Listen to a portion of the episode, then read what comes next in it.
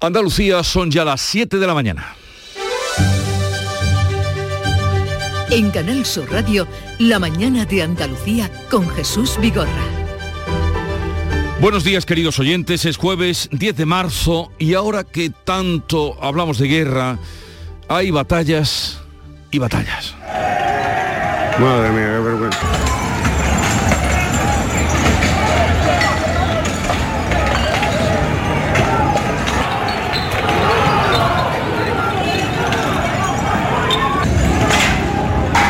Esto que están ustedes escuchando y que tal vez algunos oyentes hayan podido ver las imágenes, corresponden a una batalla campal gratuita, por gusto, por capricho, por el placer de endiñarse. Son ultras del fútbol alemanes e ingleses anoche en el centro de Sevilla. Ni siquiera son rivales. Uno de los equipos se enfrentó ayer al Betis y el otro compite esta noche en Sevilla. El Eintracht de Frankfurt con el West Ham inglés. Pero la otra guerra, vayamos a la de verdad, muestra ya las peores atrocidades.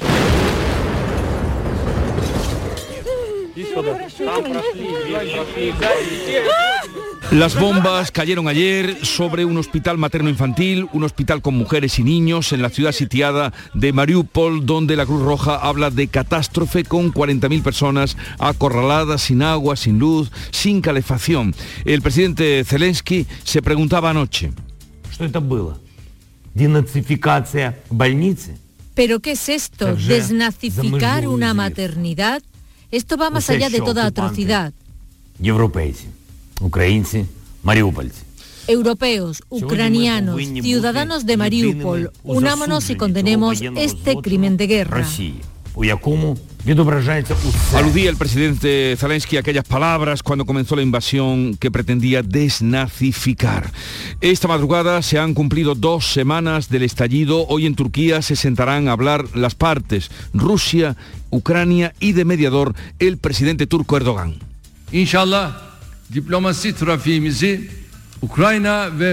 Si Dios quiere, la diplomacia seguirá su curso. Espero que la reunión de los ministros de Ucrania y Rusia abra la puerta a un alto el fuego permanente. Y mientras esperamos lo que pueda dar la negociación, el diálogo, la palabra, la guerra económica sigue. La que estalla en los bolsillos se va cobrando víctimas aquí. Acerinos anuncia un ERTE para su plantilla de 1.800 empleados en Cádiz. Los ganaderos avisan de que la carne de cerdo se va a encarecer y los pescadores que no van a poder, que no están saliendo a faenar en Motril, en Barbate y anuncian que harán lo propio en Huelva porque no le salen las cuentas, cuesta más el gasoil que el pescado. Lo dice el presidente de los armadores de Barbate, Tomás Pacheco. Estamos pagando el precio del gasoil casi el tres veces del que lo hemos tenido este año que ha pasado que estaba a una media de 0,30, 0,36 y ahora mismo el precio del gasóleo está mm, ya remonta al euro esto es inviable. Representantes de los 27 países de la Unión Europea se reúnen hoy en Versalles, van a plantear lo que lleva España reclamando desde hace meses, que se desvincule el precio del gas de la electricidad. La luz nos cuesta hoy a los españoles 370 euros el megavatio hora en el mercado mayorista. Y en cuanto al tiempo, se presenta hoy con nubes y claros y posibilidad de lluvias débiles en el área del estrecho, máximas sin cambios y vientos variables. Pero sepamos cómo viene el día a través de nuestros compañeros en cada uno de los centros de Canal Sur. En Cádiz, salud votaron. Pues con cielo cubierto amanecemos 11 eh, grados de temperatura y llegaremos a los 17. En el campo de Gibraltar, Fermín Soto. Pues también en cielo cubierto, posibilidad de chubascos, temperatura 13 grados, la máxima prevista para hoy es de 18. En Jerez, Pablo Cosano. En Jerez tenemos alguna que otra nube sin posibilidad de lluvia, 9 grados ahora mismo, 20 de máxima. ¿Y el día cómo viene por Huelva, Sonia Vela? Las nubes por aquí podrían llegar a dejar algo de lluvia, pero muy débil. Tenemos a esta hora 7 grados en la capital, alcanzaremos los 19. En Córdoba, José Antonio Luque. Pues no hay nubes prácticamente, tenemos 8 grados y medio y la máxima será de 21. ¿Cómo amanece en Sevilla, Pilar González? Amanece con nubes y brumas, vamos a tener una máxima de 21 grados y ahora tenemos 11 en la capital. Y por Málaga, Matípola. Cielo casi despejado, tenemos 9 grados, vamos a llegar a los 17. ¿Cómo viene el día por Jaén, Alfonso Miranda? Por mucho que se empeñe los del tiempo, decir que amanecemos con el cielo cubierto, lo cierto es que no viene una nube, se están y se le esperan, pero por el momento no llegan 8 no, seguiremos esperando. En Granada, Susana Escudero. Pues tenemos fresquito, hay 4 grados de, de, temperatura ahora mismo, alcanzaremos los 18, tenemos los cielos despejados. ¿Y cómo amanece en Almería, Carlos Juan? Cielos despejados, 15 grados hasta ahora, llegaremos a los 18.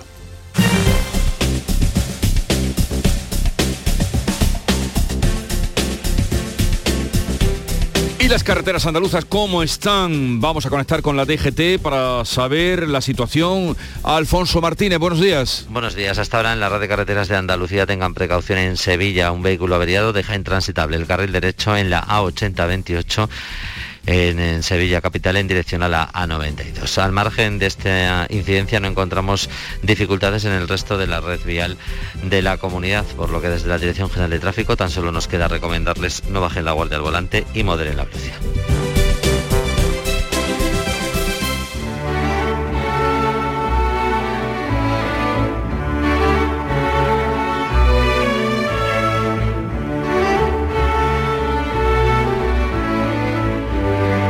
El ataque de Rusia sobre el hospital materno-infantil de Mariupol ha disparado todas las alarmas y herido todas las sensibilidades. El tempranillo lamenta esta sin razón que tenemos delante de nuestros ojos.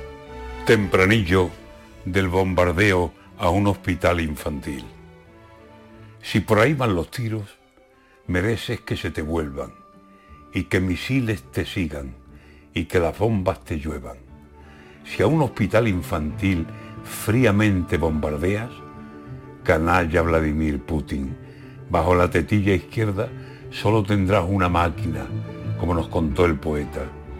Si tú lo has hecho por odio, si tú lo has hecho a conciencia, has conseguido en un día que más odio que a la guerra le tenga ya a tu persona.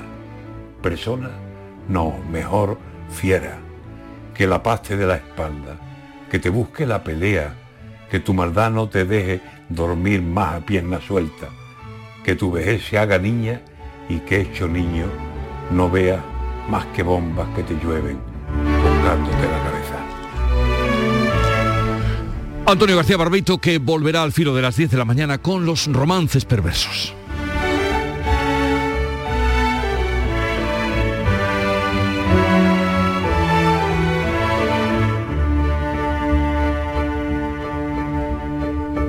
Siete, siete minutos de la mañana. Antonio, Ander, Jordi, La Pauli, Jimena, Mari Carmen, Alberto, Luis. En España hay 47 millones de maneras de llamar al feminismo. Y un día para celebrarlo. Diego, Rigoberta, Anita. 8 de marzo. Blanco responsables. Ministerio de Igualdad. Gobierno de España.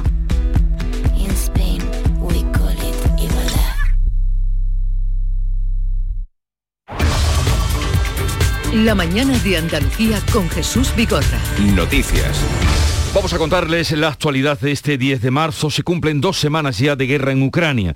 Todas las miradas estarán hoy puestas en Turquía, donde está previsto que se reúnan los ministros de Exteriores ruso y ucraniano para tratar de poner fin al conflicto. Carmen Rodríguez Garzón. Rusia exige la independencia de las regiones de Donetsk y Lugansk. Ucrania se muestra dispuesta a renunciar a entrar en la OTAN y con esas premisas se celebra el encuentro. El presidente turco Erdogan confía en que las negociaciones lleguen a buen puerto.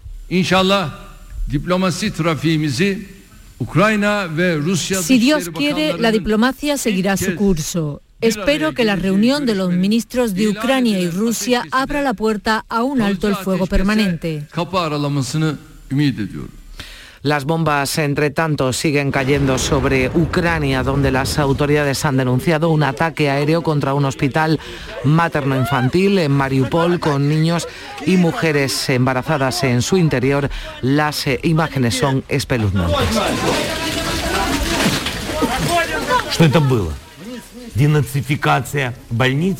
¿Pero qué es esto? ¿Desnazificar una maternidad?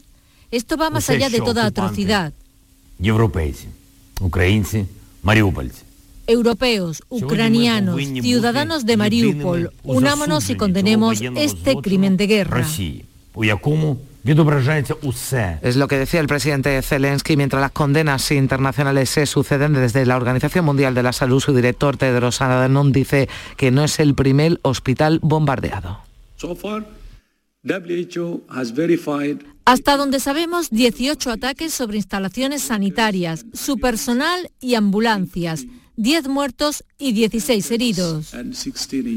Cifras sin contar ese ataque al hospital de Mariupol, mientras Rusia sigue negando que su ejército ataque civiles y hospitales. Más de 2 millones de personas han abandonado ya Ucrania y las ONGs avisan de la importancia de canalizar las ayudas que están llegando y los ofrecimientos para acoger a los refugiados. Beatriz Galeano. Sí, porque aunque la voluntad sea buena, no todo vale. La situación que se vive en Ucrania está haciendo que miles de personas se estén volcando para tratar de echar una mano, pero entidades como Cruz Roja explican que la mejor forma de contribuir es haciendo una donación económica. La ropa y los alimentos son difíciles de clasificar y de transportar y recibir en casa a quienes huyen de la violencia y buscan protección no siempre es una buena idea a pesar de que las intenciones sí lo sean, sobre todo cuando se trata de menores. Lo explica Sara Collantes de UNICEF. Un niño que está solo, por supuesto, no puede ser acogido en cualquier sitio, sino que si se les declara en desamparo, la competencia eh, de tutelar a esos niños corresponde exclusivamente a la Dirección de Infancia de Andalucía y las consecuencias económicas de la guerra siguen aumentando y preocupando. Por ello, el presidente de la Junta va a pedir a Pedro Sánchez rebajas fiscales para los sectores industrial y agrario. Olga Moya.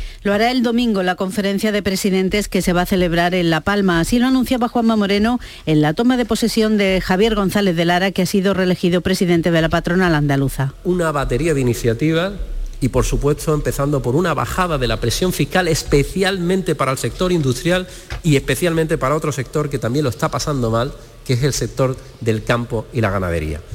En el Congreso, la portavoz del PP acusaba a Sánchez de utilizar el conflicto como excusa para no tomar medidas ante la subida de precios, mientras el presidente atribuía a la alta inflación y el coste de la energía eh, atribuía esa alta inflación y el coste de la energía a la invasión de Ucrania. Primero utilizó la pandemia y hoy nos ha quedado claro que está usted dispuesto a utilizar la guerra. Ha llegado el momento de que cambie de criterio, como hizo con el envío de armas a la población ucraniana. Le animo a que siga con la ¿Para qué estoy utilizando la guerra? ¿Para qué he utilizado la pandemia, señoría? Respeto, señoría, al gobierno de España. Se está enfrentando, en primer lugar, una pandemia y ahora mismo una guerra, precisamente sin el apoyo del principal partido de la oposición, como siempre.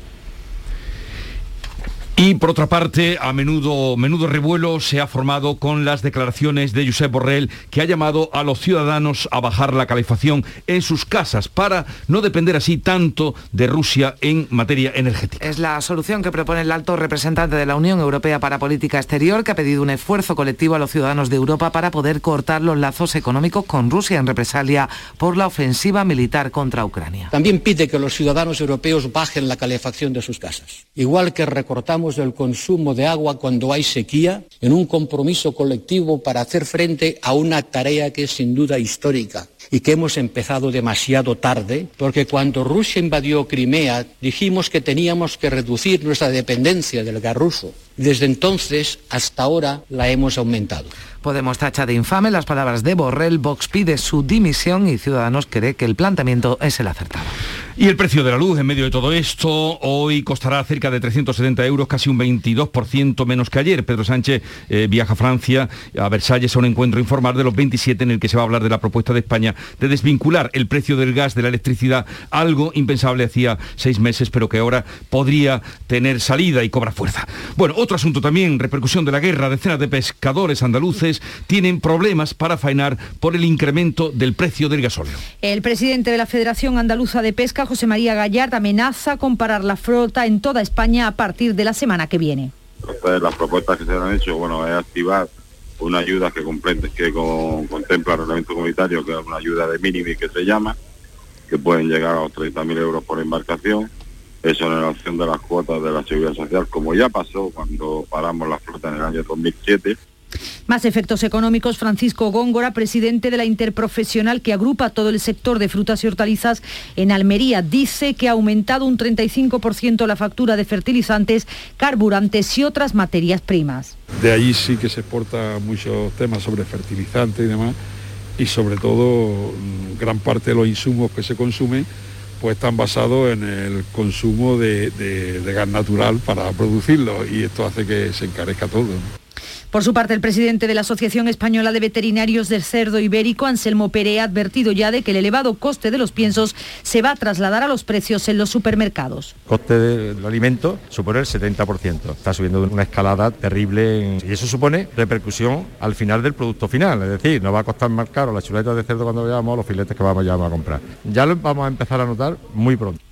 En lo que se refiere al turismo, el consejero andaluz de esta materia y vicepresidente de la Junta, Juan Marín, ha recalcado que Andalucía tiene infraestructura para absorber un aumento en la llegada de viajeros internacionales que eviten viajar a los países del este. Todos aquellos centroeuropeos y todos aquellos turistas nacionales que este año decidan pasar sus vacaciones dentro de unos días en Semana Santa o en las ferias o en el verano, pues van a elegir un destino más al sur, en este caso Andalucía o Portugal. Y ahí estamos preparados. Andalucía sin duda está preparada. Bueno, y hablemos ahora de la evolución de la pandemia que sigue entre nosotros. El Consejo Interterritorial de Salud se va a reunir hoy en Zaragoza con un asunto principal encima de la mesa, la posibilidad de que las mascarillas dejen de ser obligatorias en interiores. En las últimas semanas el presidente del Gobierno ha hablado de que esa decisión llegaría pronto sin especificar cuándo, pero de nuevo hay diferencias entre los expertos, muchos contrarios a la retirada de esa protección individual y entre las comunidades autónomas donde hay también diversidad de opiniones. Aquí en Andalucía, el presidente se ha mostrado prudente y apuesta por extender el uso de la mascarilla en interiores al menos hasta verano. Se hablará además del inicio de una nueva fase en la vigilancia del coronavirus, lo que se entiende como la gripalización del COVID. La tasa de incidencia acumulada ha caído en Andalucía a 5 puntos, está en 262 casos por 100.000 habitantes, después de que la Consejería haya notificado este miércoles 2.600 nuevos contagios en 24 horas. Los fallecidos han sido 23 en la última jornada, 3 menos que el martes. En los hospitales hay 672 pacientes con coronavirus, 88 de ellos en la UCI.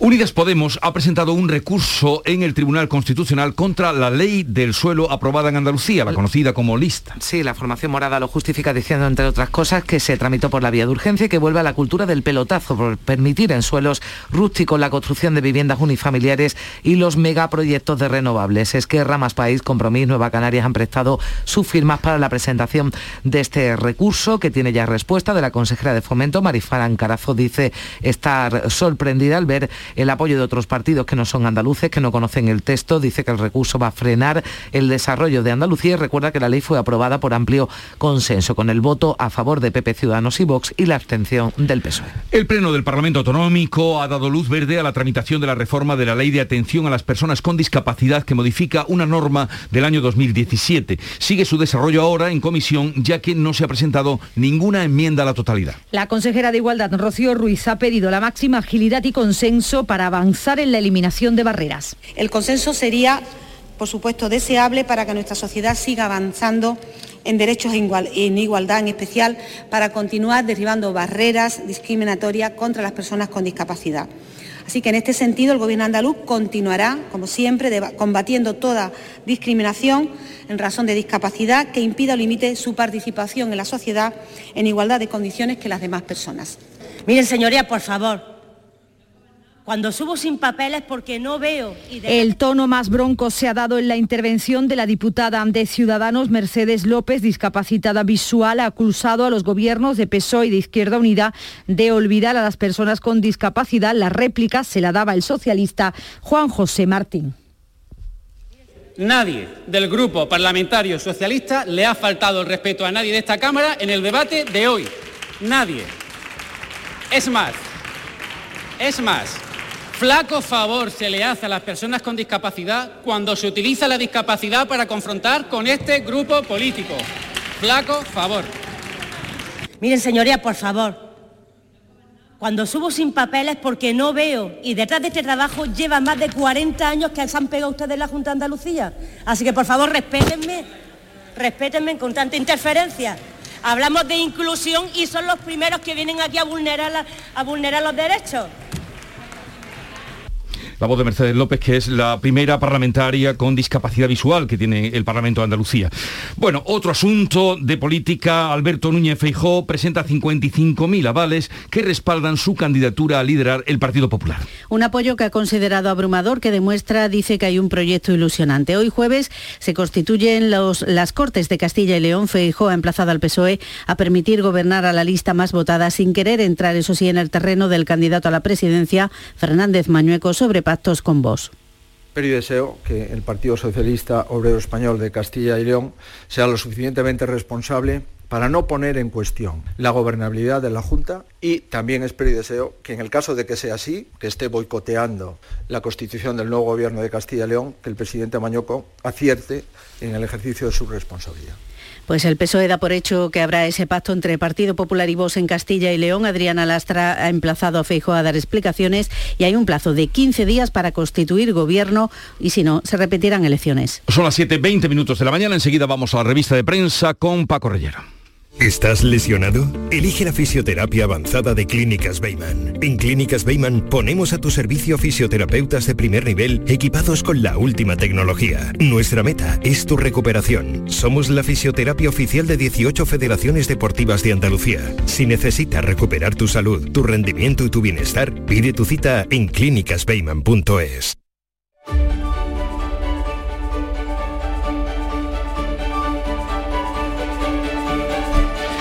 Vamos ahora a lo más destacado de la información nacional e internacional, tal como la recoge la prensa y nos lo cuenta Paco Rellero. Buenos días. ¿Qué tal? Muy buenos días. Jesús Guerra en Europa, día 15, atroz ataque a una maternidad. Es el titular y la apertura del diario El País. Zelensky que clama contra Moscú. Hay niños bajo los escombros, dice el presidente ucraniano en la fotografía de portada del país, también del mundo o de la vanguardia. Vemos a personal de emergencias evacuando a una mujer embarazada de la maternidad de Mariupol tras el bombardeo. El diario.es. Putin se ensaña con Mariupol. En el mundo el titular es el infierno de esa misma ciudad. Las fuerzas rusas que se marcan como objetivo la población del enclave marítimo desabastecido y donde los cadáveres se abandonan en las calles. Brutal bombardeo contra un hospital materno-infantil en la vanguardia que precisa que unos 1.300 civiles han muerto en la ciudad portuaria desde la invasión rusa. Ucrania, que alerta del riesgo de fugas en Chernobyl por falta de electricidad, está en distintos titulares de cabeceras de toda la prensa, también internacional. En el español encontramos que el CNI atribuye a Rusia ciberataques diarios de peligrosidad muy alta contra España, contra nuestro país, creen en ese digital que la resistencia ucraniana aleja el fantasma de una tercera guerra mundial. El gobierno que prevé el nuestro, una guerra larga, una inflación del 10% y faltas de suministro. Jorge Dezcayar, el exdirector del Centro Nacional de Inteligencia, vaticina en una entrevista en El Mundo que a Putin le va a pasar lo que a Saddam, todos lo recordamos, lo que le pasó a Saddam. El principal editorial del país está dedicado a la posible solicitada incorporación de Ucrania en la estructura de la Unión Europea. Consideran en el diario de Prisa que la creación de un sistema de adhesión rápida respalda a Ucrania, pero comporta dificultades relevantes en su aplicación. Leemos en ese editorial que la plena integración de terceros países en la Unión conlleva el compromiso de cumplir la cláusula de solidaridad o de defensa mutua del artículo 42.7 del Tratado de la propia Unión Europea, que es el que ayer, por cierto, invocaron para su ayuda Finlandia y Suecia. Y la dependencia energética del mundo, de Occidente, que está obligando a los países a resetear sus relaciones con estados a los que antes ignoraba, ignorábamos o condenábamos. La prensa también nos cuenta que Estados Unidos inicia el deshielo con Irán y con Venezuela, países antagónicos antes considerados como parias que ahora adquieren importancia por su petróleo. En España lo leemos en diversos destacados de la prensa, la gasolina ya supera los 2 euros por litro tras encarecerse un 36% en un año. En la vanguardia, la ministra Rivera se plantea topar, frenar el precio de la luz si la Unión Europea no alcanza un acuerdo en cuanto al consumo europeo. El país resalta que Borrell, Josep Borrell, el, responsable de exteriores de la Unión llama a los europeos a que reduzcan el consumo de gas, a que ahorren en el consumo de gas. En cuanto al análisis sobre cómo España está encarando las consecuencias económicas de la guerra, leemos en El Mundo que Sánchez endosa a Putin la debilidad de la economía y afea al PP que se lo reproche. El editorial de ABC habla de las coartadas de Sánchez. La culpa, escriben en ABC, fue de la pandemia primero y de Vladimir Putin ahora. Con ambos pretextos, Sánchez quiere acallar al PP y exigirle la lealtad que no tiene siquiera en su propio equipo. En la portada de ese diario de ABC encontramos una fotografía de los primeros ucranianos traídos por el gobierno que duermen ya en un hotel de Madrid. Al menos eh, mil de los 12.000 previstos en el programa de acogimiento ya tienen una plaza asignada y Sánchez va a presidir hoy un acto con refugiados. Y con respecto a la posibilidad de que Mañueco, el candidato del Partido Popular, alcance un pacto para gobernar en Castilla y León, también hay varias informaciones hoy en la prensa. El país cuenta que Mañueco ofrece a Vox gobernar en coalición, pero no logra un pacto. El confidencial negociación in extremis, bloqueo en Castilla y León. El PP que ofrece a Vox la mesa si acepta dos consejerías simbólicas, los de Abascal que mantienen sus exigencias de lograr la cuota que tuvo Ciudadanos y amenazan con el bloqueo. Los populares cederían en último término la presidencia de las Cortes, pero no eh, las secretarías. ABC destaca que los militantes del PP se vuelcan con Feijó al entregarle 55.000 avales, 11 veces más que a Casado. Y en el diario.es encontramos que Feijó ya ejerce de presidente del PP y pide ahora al PSOE que vote a Mañueco para no pactar con Vox. Y también en el diario.es, en una entrevista con Pablo Echenique, que considera que con Yolanda Díaz hay más posibilidades de que pueda ocurrir un frente amplio con más país, con la formación de Rejón. Y ya está por aquí Nuria Gaciño. Buenos días. Muy buenos días.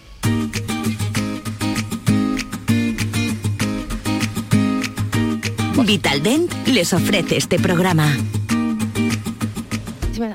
El Betis obligado a remontar en Alemania si quiere seguir adelante en Europa. Derrota del Betis ante el Eintracht de Frankfurt en la ida de los octavos de final de la Liga Europa, derrota por 1 a 2 en un partido donde los errores defensivos pasaron factura.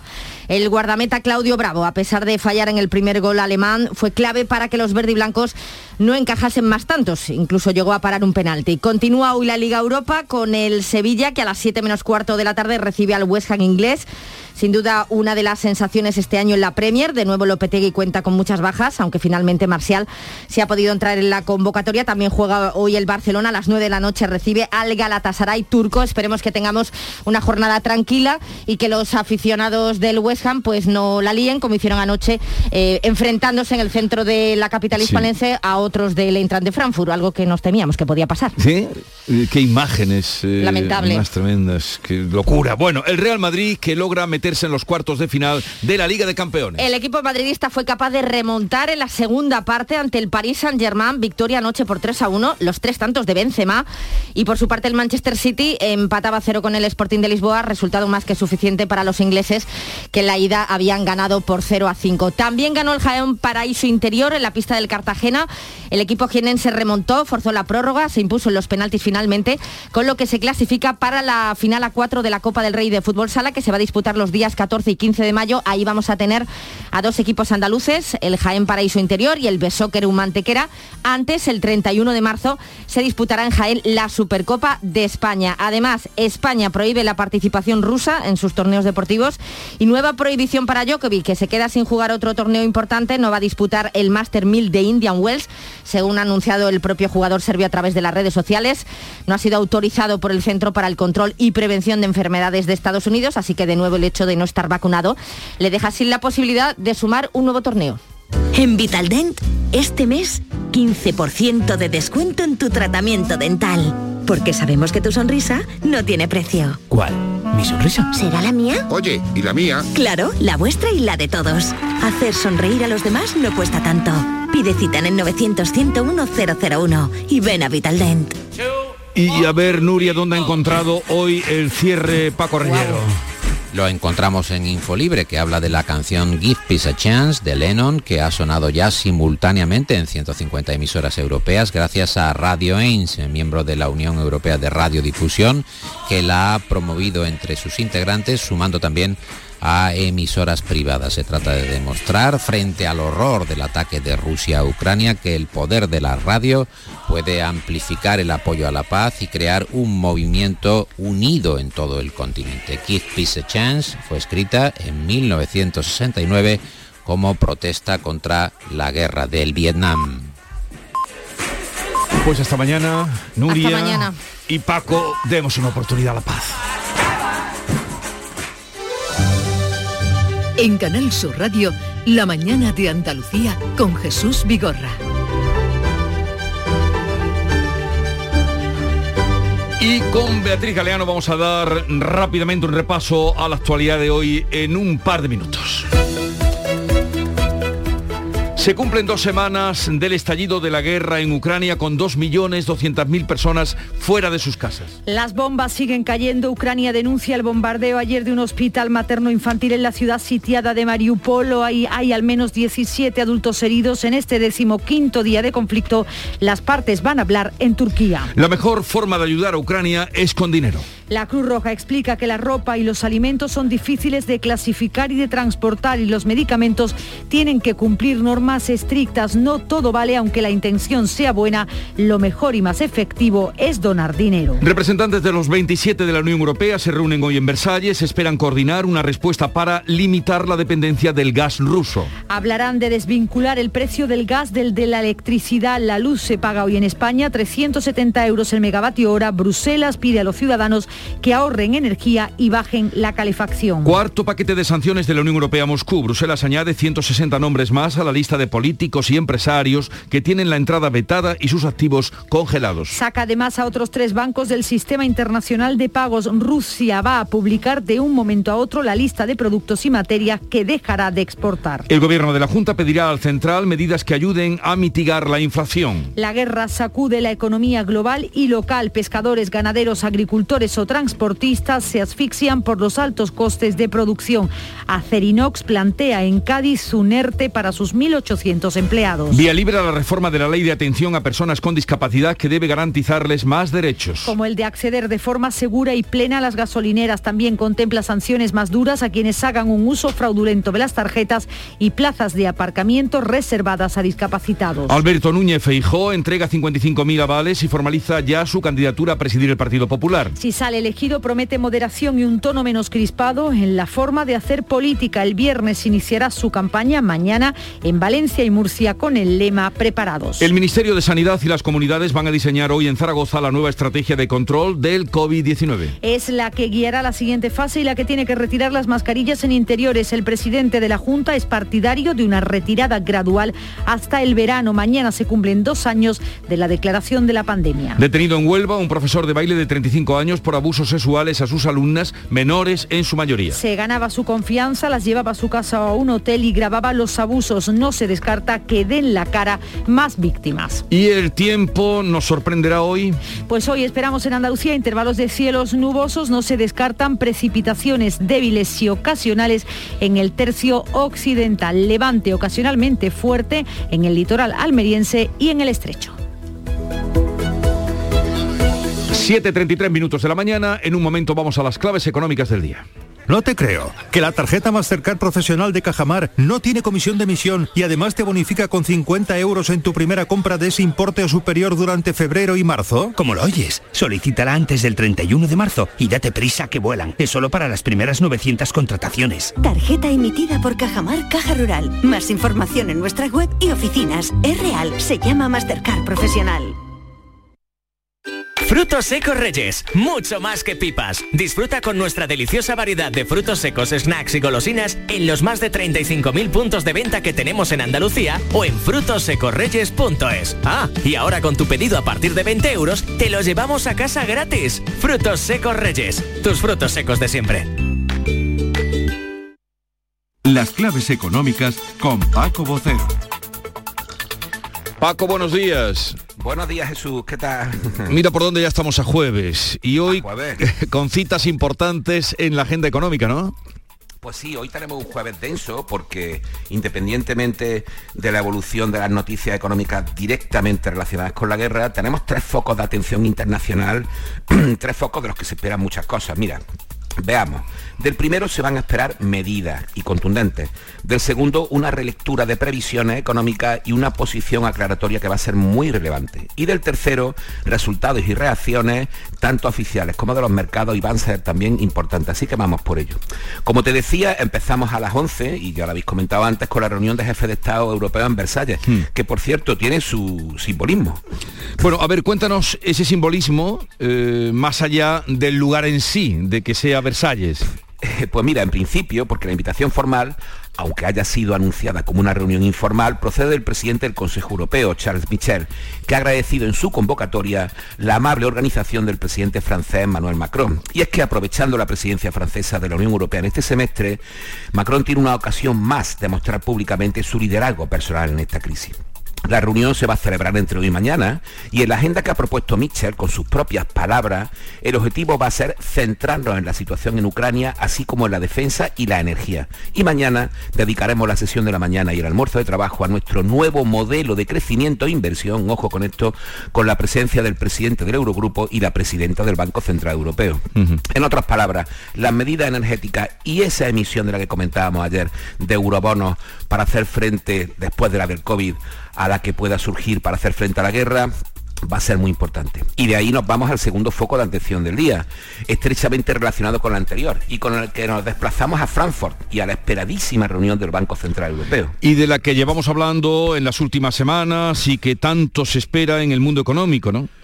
Exactamente. La reunión de hoy incluye, como decía, la relectura de sus previsiones sobre las que tendremos señales y anticipadas en cierto modo de parte de las medidas económicas que mañana discutan o incluso lleguen a tomar los jefes de Estado. Como te comentaba antes, Christine Lagarde estará también mañana en Versalles y se la va a escuchar con una extraordinaria atención. Así que veremos qué pasa hoy y en qué términos se redacta el comunicado final del BCE, que, como ya hemos comentado muchas otras veces, va a estar medido desde la primera sílaba de la primera palabra por lo que va a representar y representa para la economía. Y finalmente ya, hablabas de resultados y de reacciones. Sí, nada menos que el IPC estadounidense y sus datos de petición de cobro de paro por los desempleados, que por cierto son datos que fijan la evolución de su mercado de trabajo casi en tiempo real. ¿Por qué es tan importante el IPC de Estados Unidos? Por lo que también seguimos diciendo estas claves en tiempo casi real, porque su subida afectará a la dimensión de la próxima subida y será en breve de tipos de interés al otro lado del Atlántico, mayor o menor de lo que se viene prediciendo, y las reacciones que va a provocar, que por supuesto cuya onda expansiva va a llegar por aquí. Pues estaremos al tanto de todo lo que nos anuncias, lo bueno y lo regular. Eh, Paco, que tengas un buen día. Mañana la historia económica de la semana. Mañana hablaremos de economía y de historia. Mañana, hasta mañana, Jesús. Adiós, que tengas un buen día. En Canal Sur Radio por tu salud, responde siempre a tus dudas. El glaucoma, una enfermedad ocular que puede llegar a producir la pérdida de la visión. En Andalucía puede haber cerca de 200.000 personas que la padecen, aunque solo la mitad lo saben. Hoy hablamos de prevención, de diagnóstico temprano de la enfermedad con los mejores especialistas en directo. Envíanos tus consultas desde ya en una nota de voz al 616-135-135. 616-135-135. Por tu salud. De lunes a viernes, desde las 6 de la tarde, con Enrique Jesús Moreno. Súmate a Canal Sur Radio, la radio de Andalucía. Vamos a recordar otras noticias de Andalucía que completan el panorama de este 10 de marzo. La policía ha detenido en Huelva a un profesor de baile por abusar sexualmente de sus alumnas y grabar las agresiones. La mayoría de sus víctimas son menores. Sonia Vela. Son 12 las identificadas, pero hay muchas más que no lo están. El presunto autor de los hechos tiene 35 años y según la policía hacía valer su condición de profesor para establecer una relación de superioridad con sus alumnas, ganarse su confianza y consumar relaciones sexuales con ellas. Las llevaba a su casa o a un hotel y grababa los abusos, nos cuenta el portavoz de la Policía Nacional en Huelva, Rafael Colmenero. A través de su terminal móvil realizaba grabaciones de los encuentros sexuales que mantenía con sus alumnas, siendo el mismo colocado de manera estratégica para que éstas no se percataran de que estaban siendo grabadas. Estos vídeos posteriormente eran visionados por terceras personas o incluso por otras víctimas conmueve la redacción de la sentencia. En Jerez se ha dictado la primera sentencia de prisión permanente revisable. Ha sido para un hombre que mató a su mujer a martillazos, Pablo Cosano. Pues sí, el jurado popular que dirimió el caso lo declaró culpable por unanimidad. Estimó que mató a la mujer de forma consciente, deliberada y por sorpresa sin que ella tuviese posibilidad de defenderse. La sentencia, que pone la máxima pena posible en el Código Penal, recoge que el asesinó propinándole seis golpes en la cabeza con un martillo de obra mientras dormía. La mujer llevaba 12 años postrada en silla de ruedas a causa de un y el hombre declaró que la mató porque estaba cansado de cuidar de ella. Tras el crimen trató de suicidarse. La sentencia le prohíbe además acercarse a menos de 200 metros a los 11 hijos que tenían en común. Tampoco le, también le prohíbe comunicarse con ellos en 10 años. La sentencia puede ser recurrida ante el TSJ.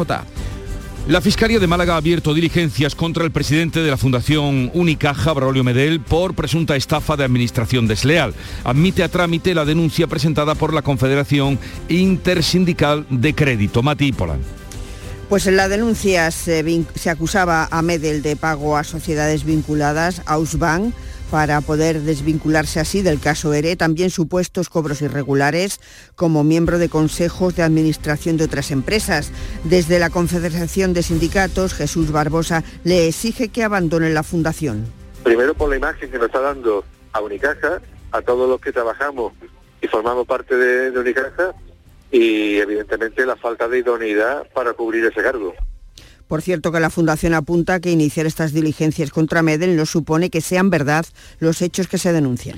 Acerinos ha parado la acería de los barrios porque los elevados costes energéticos hacen inviable seguir con la producción por el momento. Fermín Soto. Bueno, pues el incremento del precio de la energía, el alza de precios del níquel y el conflicto en Ucrania están detrás de esta parada, una situación que también ha desencadenado un ERTE para los trabajadores del que todavía no se conocen las condiciones. Vamos a oír a Fernando Grimaldi, secretario comarcal de Industria en Comisiones Obreras. Barajamos el, tema de, de la complementación que tuvo el ERTE el, el anterior este que tuvimos por COVID, con los complementos que teníamos y de ahí vamos a partir y vamos a negociar. De momento está todo en el aire.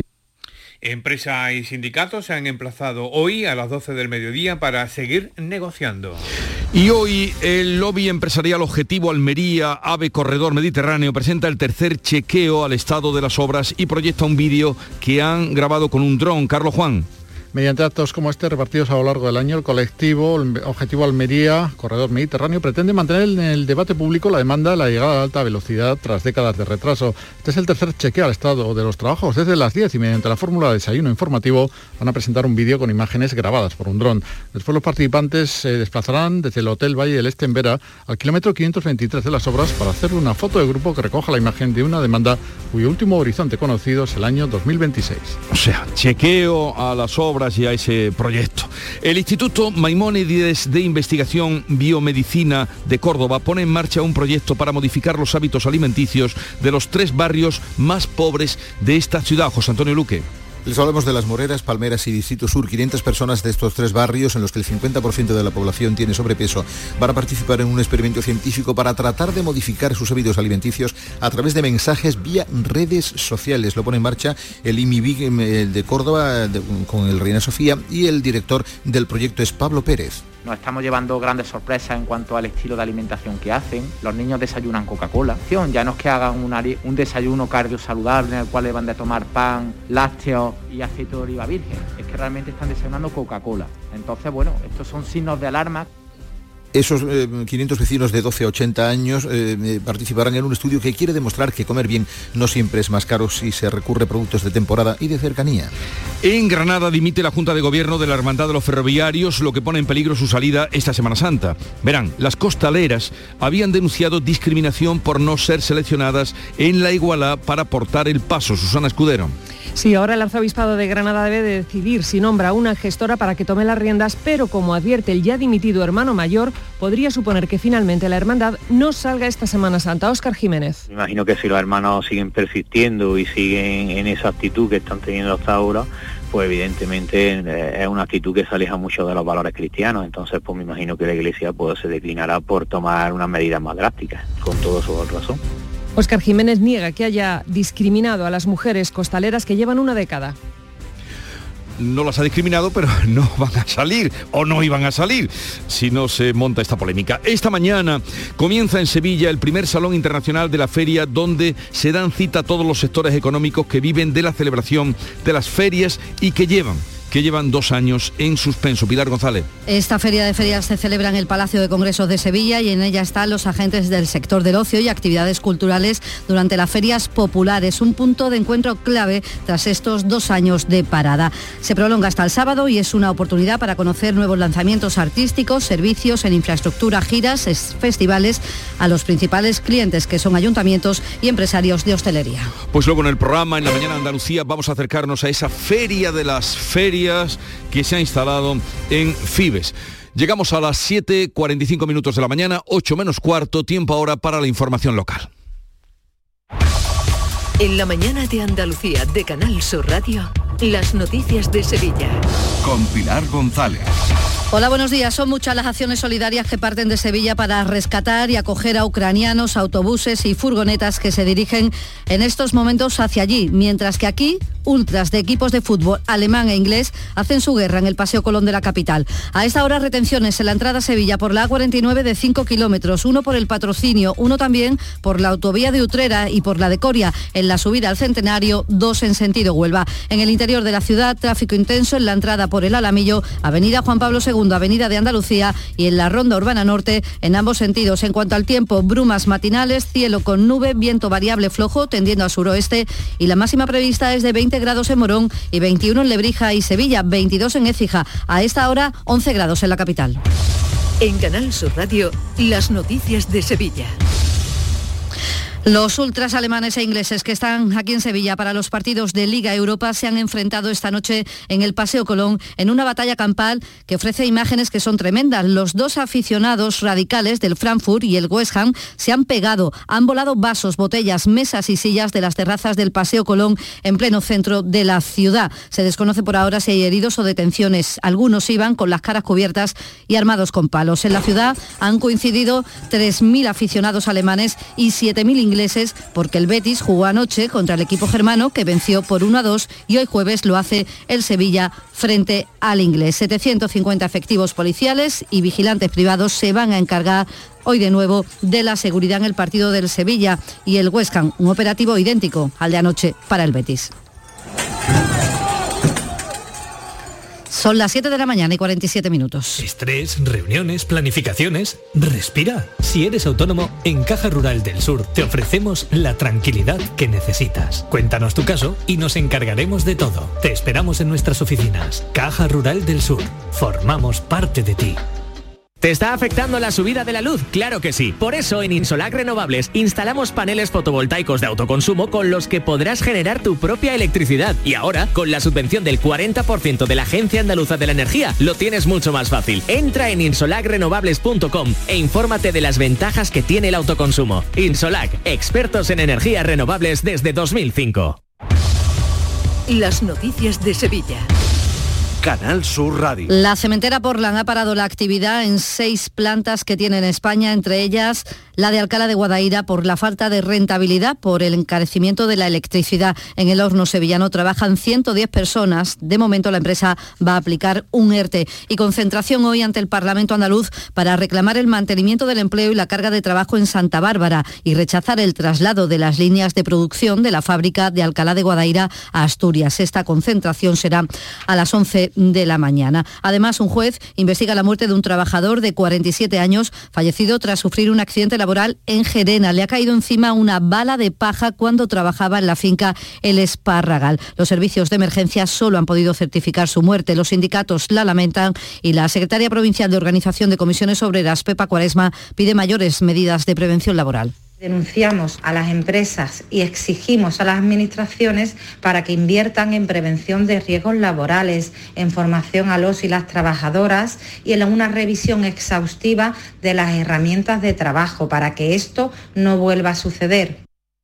La Consejería de Agricultura ha declarado dos nuevos focos de gripe aviar en Sevilla, una explotación de broiles de Pedrera, son pollos pequeños, y, y otra de gallinas ponedoras en Marchena. Son ya 18 focos esa provincia con gripe aviar. Los otros seis que hay en Andalucía están en la provincia de Huelva. Y aquí en la capital, los cortes de tráfico por las obras de ampliación del Metro Centro han ocasionado en el primer día muchos problemas a los conductores, desconcierto y colas. Hay que recordar que está cortada totalmente la avenida de San Francisco Javier, desde Martínez Barrios hasta Eduardo Dato. Se han establecido itinerarios para rodear ese cruce. Por ejemplo, desde Itasa hay desvíos hacia Ciudad Jardín y La Juncal, mientras que desde el Prado hay que ir por detrás del apeadero de San Bernardo.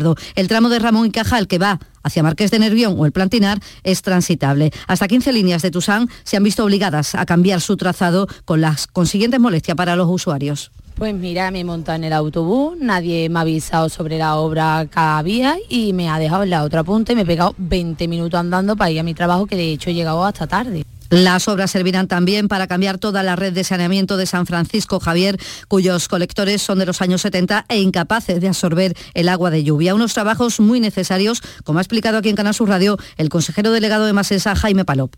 Es un proyecto que tenía más esa previsto hacer, pero tengo que reconocerlo, no nos atrevíamos, porque claro, es que cortar esas, esas arterias, eh, pues es un principio una cosa que infunde mucho respeto a una empresa como Emasesa. En cuanto vimos que se iba a hacer el tranvía y que iban a haber alteraciones del tráfico, dijimos, esta es la nuestra. Entre las acciones solidarias por Ucrania les contamos hoy que la cuidadora ucraniana de una anciana en Sevilla ha sido el germen de una movilización importante. Ella quiso traerse a los nueve miembros de su familia, pero la nieta de esa anciana, Alejandra Núñez, ha conseguido la donación de un autocar de Rosabús y junto con la Fundación Galala van a ir el lunes saldrá ese autobús para recoger a refugiados. El objetivo ahora es conseguir donaciones para poder correr con los gastos de un segundo autocar. Hemos conseguido ya a 60 personas eh, para llenar el primer autobús, porque claro, necesitamos todos los datos, no queremos traer a nadie a lo loco, queremos a familias que luego tengan donde alojarse. Ayer, ayer conseguimos completar el primer autobús y la verdad fue tan gratificante que dijimos tenemos tiempo y vamos a por el segundo. En comarcas como La Vega hay ucranianos que llevan décadas trabajando en labores agrícolas. Es el caso de Brenes, volcado en una campaña de recogida de productos de primera necesidad que ya están de camino a Ucrania. El alcalde Jorge Barrera nos ha contado que todo el pueblo se ha volcado. Bueno, sí que es verdad que, que pues, está siendo muy solidario con el pueblo ucraniano y bueno, desde un llamamiento, desde se me ocurre un APA de un colegio, un colegio, los niños salían a la calle para llenar un camión y enviarlo a Ucrania, asociaciones, hermandades. Y Valentina es una ucraniana que lleva 20 años en Alcalá, se ha traído a su casa a su hermano y tres sobrinos pequeños que han escapado de un búnker en Kiev. Ella está enormemente agradecida y emociona escucharla con esta humildad le dais a nosotros extranjeros que venimos el, el, derecho de poder defender la vida, poder vivir y dejar y nada y ofrecer todo lo que nosotros ofrecemos, nuestro trabajo o el servicio, lo que nosotros y dejáis, vamos, de, de poder besar los pies sinceramente. Le ofrecemos poder vivir, dice ella. Este mediodía sale un tráiler con 20 toneladas de ayuda humanitaria hacia la frontera polaca con Ucrania. 7 de la mañana y 52 minutos. Mari Carmen, no te líes. Si te vas a comprar un coche, cómprate un Driveris. Hazme caso. Son coches de segunda mano, pero muy bien revisados. Los puedes financiar y tienen un buen precio. Y si hubiera un problema, siempre responden. ¿Qué más quieres? Mari Carmen, Driveris, que son vehículos de ocasión de verdad. Driveris.es, entra ya. Por fin llega el momento más esperado de las letras sevillanas. Del 15 al 20 de marzo, Tomares celebra su decimotercera Feria del Libro, la primera gran cita literaria del año en España. Seis días en los que Tomares reúne a los mejores escritores del momento en una feria más grande que nunca, con más días, más casetas, más actividades y más autores. Ayuntamiento de Tomares. Tomares, como a ti te gusta. Este año sí salimos. Cada noche, a las 10, Canal Sur Radio te acerca a la Semana Santa. El llamador. Este año también en Spotify. En Canal Sur Radio, las noticias de Sevilla. Seis personas han fallecido por coronavirus en las últimas horas en Sevilla. Los contagios se triplican con 436 casos. Aún así, la incidencia sigue bajando a 171 casos por 100.000 habitantes. Los hospitalizados también en descenso, 122.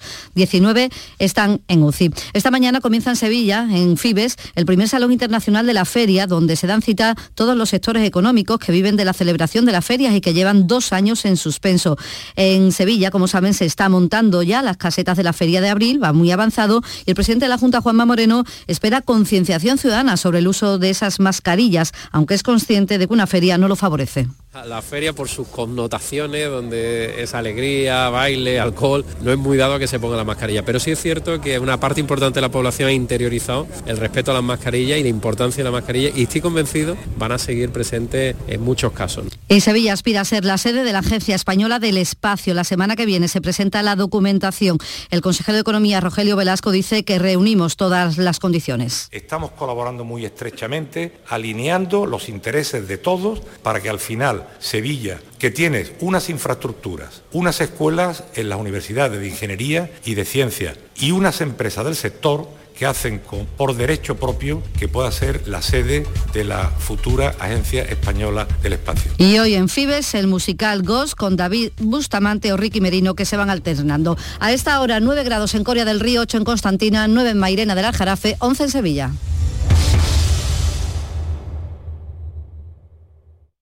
Escuchas La mañana de Andalucía con Jesús Vigorra, Canal Sur Radio. Aquadeus, el agua mineral natural de Sierra Nevada, patrocinador de la Federación Andaluza de Triatlón, les ofrece la información deportiva. Información del deporte con Nuria Gaciño. ¿Qué tal? Muy buenos días. Buenos días. Bueno, no consiguió el Betis objetivo vencer a la Eintracht de Frankfurt, pero bueno, tiene un resultado... Sí. 1-2, eh, que teniendo en cuenta que ahora los goles no son dobles, eh, bueno, pues no lo da todo por perdido el Betis. Sí, eh, por 1 a 2, finalmente perdía en el Benito Villamarín ante el Entran de Frankfurt en un partido marcado sin duda por los errores defensivos. Uno de los protagonistas del encuentro fue el portero Claudio Bravo, que a pesar de fallar en el primer gol alemán, fue determinante, fue clave para que el Betis no encajase más tantos. De hecho, llegó a parar un penalti. Nada más terminar el partido pudimos escuchar al guardameta chileno mm, que dejaba caer que tal vez el equipo puede que esté algo fatigado, pero es lo que siempre han querido, estar en las tres competiciones. No sé si frescura o no, pero, pero creo que es lo que nosotros también queríamos la temporada pasada, estar en todas las competiciones, dar la cara al máximo de partidos seguidos, independiente del cansancio del, del rival. Pero te vuelvo a repetir, nosotros seguimos vivos, seguimos confiando en, en nosotros, sabemos que tenemos jugadores, tenemos equipo para revertir esto y es lo que la- vamos, vamos a tratar de, de mentalizarlo para poder conseguirlo. Bueno, pues es lo que tiene, conseguir los objetivos y estar en, en esas tres competiciones, Nuria. Y queda el partido de vuelta, como decías, el técnico Manuel Pellegrini es muy optimista, pues si tenemos lógicamente en cuenta que la derrota de anoche pudo haber sido más abultada.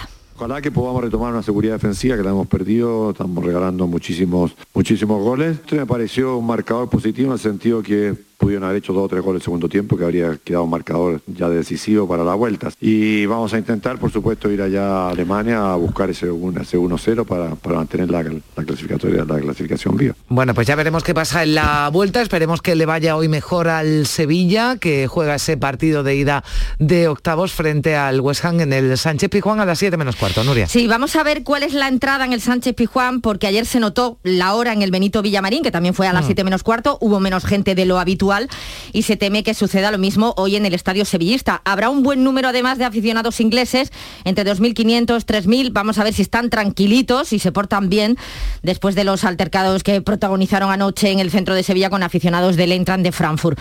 Esperemos disfrutar de un buen partido para el que de nuevo Lopetegui cuenta con muchas bajas, no llegan a tiempo ni Papu Gómez, Montiel, Diego Carlos, Requi, ni Fernando y ni mucho menos Suso y Lamela. La principal novedad, la presencia de Marcial después de haberse perdido dos encuentros, pero bueno, como dice Lopetegui, hay que centrarse en los que están, no en las ausencias. Lo importante no son los que se quedan en casa, los importantes son los que vienen convocados y son los que van a tener que, afrontar eh, un reto precioso, duro, difícil, con la máxima confianza en ellos y, tratando, insisto, de, de generar eh, el ser un gran equipo mañana en todos los sentidos, a pesar de las dificultades que por supuesto las tenemos y muchas.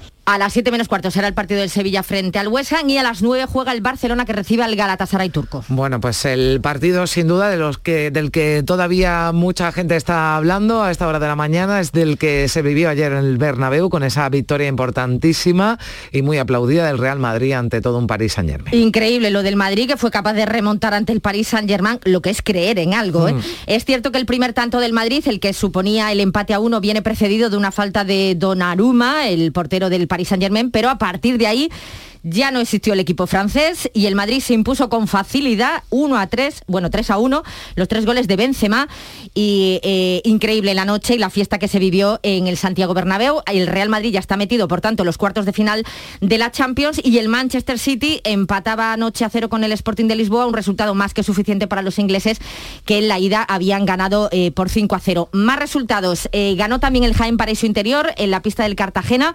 remontó, forzó la prórroga y se impuso finalmente los penaltis, con lo que se clasifica para la final A4 de la Copa del Rey de Fútbol Sala, que se va a disputar los días 14 y 15 de mayo. Ahí tendremos dos equipos andaluces, el Jaén y el Beso un Mantequera. Gracias, Nuria. Hasta aquí el deporte. Aquadeus, ahora más cerca de ti, procedente del manantial Sierra Nevada, un agua excepcional en sabor, de mineralización débil que nace en tu región. Aquadeus Sierra Nevada es ideal para hidratar a toda la familia y no olvides tirar tu botella al contenedor amarillo. Aquadeus, fuente de vida, ahora también en Andalucía.